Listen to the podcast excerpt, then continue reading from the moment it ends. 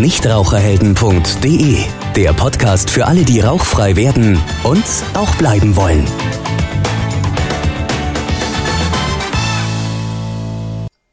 Ja, herzlich willkommen zu einer weiteren Ausgabe von unserem Nichtraucherhelden Podcast. Ja, der, im letzten Podcast hatten wir ja schon zum Thema Gewichtszunahme und Nichtrauchen uns ein bisschen unterhalten. Das Ganze wollen wir heute nochmal etwas tiefer legen. Deswegen ist auch heute wieder Janine Hössler, unsere Ernährungsexpertin hier von der Plattform, mit dabei. Hallo Janine. Hallo Andi. Ja, wir hatten ja das letzte Mal gelernt, dass ich als Nichtraucher rund 200 Kilokalorien weniger verbrauche wie zu meiner aktiven Raucherzeit.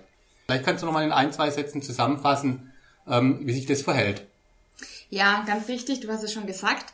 Ein Nichtraucher braucht circa 200 Kilokalorien am Tag weniger als der Raucher. Das liegt einfach daran, dass die ganzen Giftstoffe, die im Körper sind, verstoffwechselt werden und entgiftet werden müssen und diese Vorgänge brauchen Energie. Und deshalb ist es eben so wichtig, gerade beim Rauchstopp auf die Ernährung und auch auf die Bewegung zu achten. Das heißt aber, wir hatten ja das letzte Mal auch schon drüber gesprochen, wir wollen jetzt auch heute hier im Podcast keine Diät vorstellen, aber wir wollen so ein paar Tipps geben, was man doch bezüglich der Ernährung nach dem Nichtrauchen oder nach dem Rauchstopp eben beachten sollte. Ja, ganz richtig. Eine Diät macht da prinzipiell keinen Sinn. Damit sollte man sich nicht zusätzlich stressen, sondern es sind eher so ein paar allgemeine Dinge, die beachtet werden sollten. Ja, und ich glaube, das ist auch für viele Raucher, die bei denen der Rauchstopp eben noch bevorsteht, so eine Angst, dass es heißt, oh, wenn ich jetzt mit dem Rauchen aufhöre, dann muss ich zum Mörchenknabberer und Gurkenesser werden. So schlimm ist es nicht. Nee, so schlimm ist es definitiv nicht. Es sind eher so kleine Dinge. Man sollte halt darauf achten, nicht mehr zu essen als vor dem Rauchstopp, weil man eben diese 200 Kalorien weniger verbraucht am Tag. Man sollte sich nicht unbedingt mit Essen belohnen, das ist einfach der falsche Ansatz. Man sollte sich auch keine ungesunden Ersatzverhalten antrainieren, zum Beispiel anstatt zur Zigarette zu greifen, immer zum Schokoriegel oder zu den Chips zu greifen. Und wenn man sich allgemein einfach an eine gesunde, ausgewogene Ernährung hält, dann ähm, braucht man auch keine Angst von, einem Gewichts, ähm, von einer Gewichtszunahme zu haben. Du sprichst immer von den 200 Kilokalorien. Wie viel sind denn eigentlich diese 200 Kilokalorien, die ich als Nichtraucher theoretisch zumindest weniger essen sollte?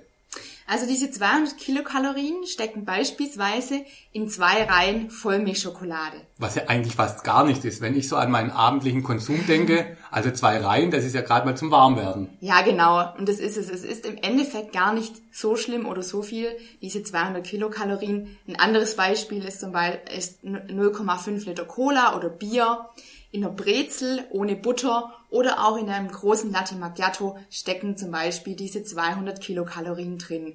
Das heißt, wenn ich dich nochmal unterbrechen darf, es ist eigentlich gut, wenn ich von einem hohen Niveau komme. Das heißt, wenn ich als Raucher schon zwei Tafeln Schokolade am Tag gegessen habe, brauche ich jetzt nur noch anderthalb Tafeln Schokolade essen und alles ist gut. Ja, Andi, so ungefähr.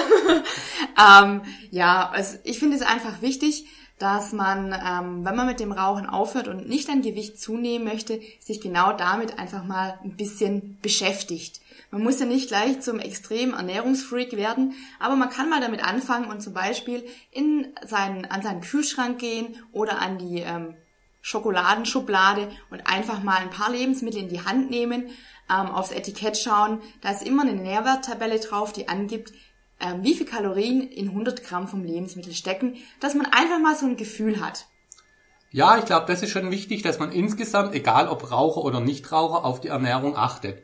Aber ich denke, ein Punkt ist gerade, wenn man mit dem Rauchen aufhört, ziemlich wichtig. Du hast das Thema ja auch schon angesprochen, die Belohnungskalorien. Das heißt, häufig sagt man dann, ja, jetzt habe ich heute nicht geraucht, da kann ich mir doch mal eine richtig tolle Fertigpizza oder Schokolade oder sonstiges gönnen. Genau da siehst du ja im Prinzip die Gefahr drin in diesen Belohnungskalorien. Ja, genau, das ist die Gefahr mit den Belohnungskalorien. Allerdings ist es nicht nur die Gefahr für ähm, aufhörende Raucher, sondern für jeden von uns. Natürlich ist immer auch die Menge entscheidend. Klar kann ich mal auch ein Stück Schokolade essen. Um das geht's auch gar nicht. Aber generell sollte einfach Essen nicht als Belohnung fungieren. Wir bekommen das zwar von Kindes, ähm, vom Kindesalter antrainiert, denn wenn man die, die Hausaufgaben gemacht hat oder eine gute Note in der Schule geschrieben hat, dann haben wir oftmals Süßigkeiten bekommen. Und so wurde uns das von klein an irgendwo ähm, antrainiert und eingetrichtert, sich mit Essen, mit Süßigkeiten zu belohnen. Und der Spruch Schokolade macht glücklich kommt auch nicht von, unge von ungefähr. Das Problem darin ist natürlich, wenn ich mich immer mit Essen belohne, was gerade stressig ist, ich mit meinem Chef Ärger habe oder sonst irgendwas, da kommen viele Gründe dann zusammen und ich mich ständig dann ähm, mit Süßigkeiten ähm, belohne, kann das sich natürlich sehr schnell auf der Waage auswirken, was wir ja eben nicht wollen. Deshalb ist es eben wichtig, sich andere Belohnungen zu suchen anstatt dem Essen. Zum Beispiel, wenn man gerne liest, sich ein neues Buch zu kaufen, mal zur Massage zu gehen, in die Sauna oder irgendwohin einen Ausflug machen. Solche Belohnungen sind einfach die bessere ähm, Entscheidung. Ja, ich glaube, das ist auch ein wichtiger Punkt. Und wenn ich hier unseren Kollegen, den Dr. Rupp, äh, zitieren darf, er sagt ja auch immer, wichtig ist, sich im Vorfeld genau zu überlegen, mit was man sich belohnen will. Deswegen ist er ja auch ein ganz starker Verfechter von dem Rauchstopp, der sehr gut vorbereitet ist. Also nicht so spontan sagen, ich höre mal auf, was ja durchaus auch funktionieren kann. Aber er sagt ganz klar, am besten ist es, wenn man den Rauchstopp langfristig vorbereitet und sich wirklich auch Ersatzhandlungen richtig überlegt und auch Belohnungen richtig überlegt. Ich meine, mir geht's also, wenn ich kurz vor Weihnachten gefragt wird, hey, was möchte ich zu Weihnachten, mir fallen nie Geschenke ein.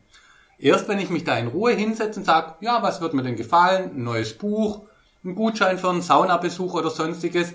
Da macht man sich Gedanken drüber und genau so müsste man es ja dann auch mit dem Rauchstopp machen. Was für Alternativen hinsichtlich der Ernährung möchte ich mir denn dann für den Rauchstopp gönnen? Ganz genau.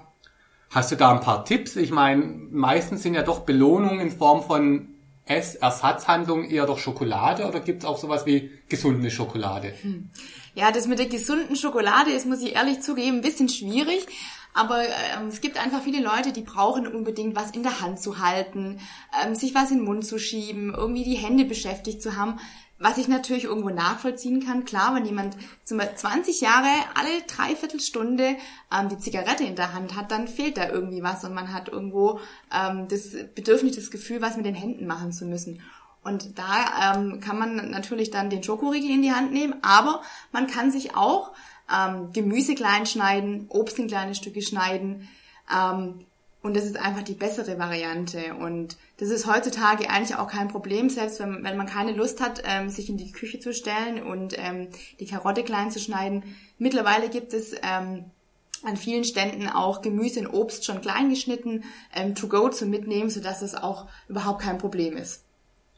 Okay, alles klar. Ich denke, die heutige Botschaft ist klar. Eine strenge Diät nach dem Rauchstopp empfehlen wir, empfiehlst du, Janine, überhaupt nicht. Stattdessen einfach ja mit einem gesunden Menschenverstand an die Sache rangehen, insgesamt auf eine ausgeglichene Lebens- und Ernährungsweise achten und dann ist das mit der Gewichtszunahme nach dem Rauchstopp auch gar nicht so schlimm.